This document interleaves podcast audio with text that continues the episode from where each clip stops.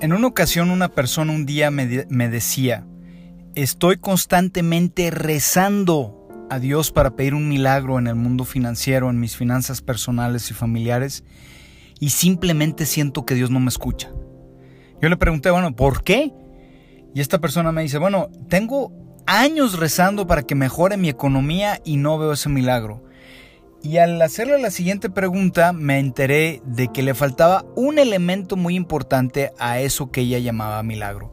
Le digo, bueno, ¿estás haciendo algo para trabajar, para encontrar una nueva fuente de ingresos, incrementar la que tienes, etcétera? Me decía, no.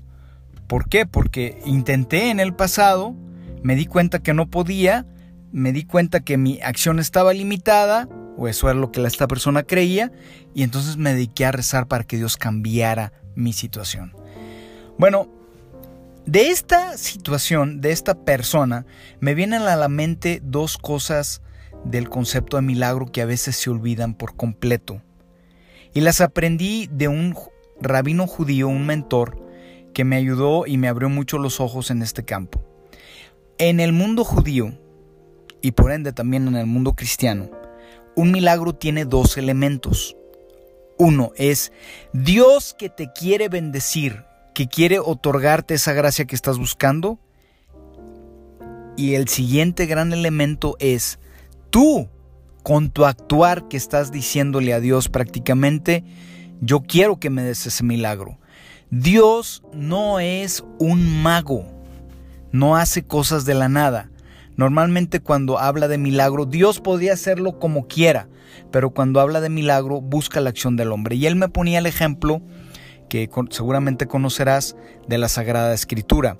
En el momento en que eh, los judíos iban huyendo de, de Egipto, iban cruzando por el desierto, llegaron al Mar Rojo y se dieron cuenta que no podían seguir avanzando, pero traían a todo el ejército egipcio detrás que tenía la orden de liquidarlos.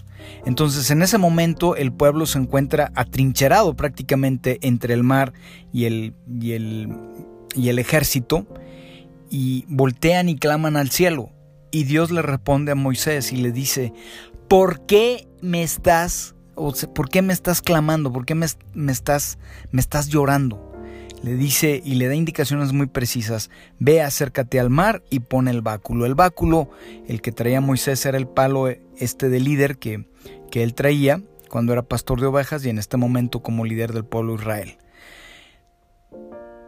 ¿Qué es lo que sucede? No se vio el milagro inmediatamente, sino que Moisés empieza a caminar al mar, se mete, se moja los pies, pone el báculo y en ese momento el mar se abre en dos para que el pueblo de Israel pase. Y creo que el resto de la historia ya lo conoces. Bueno, ¿a qué voy con todo esto?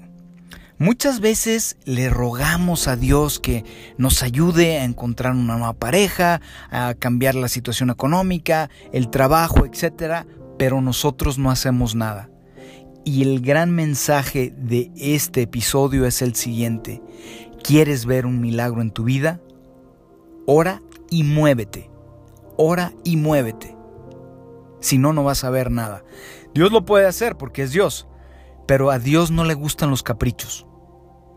Le gusta que actuemos. ¿Quieres sanar una herida emocional?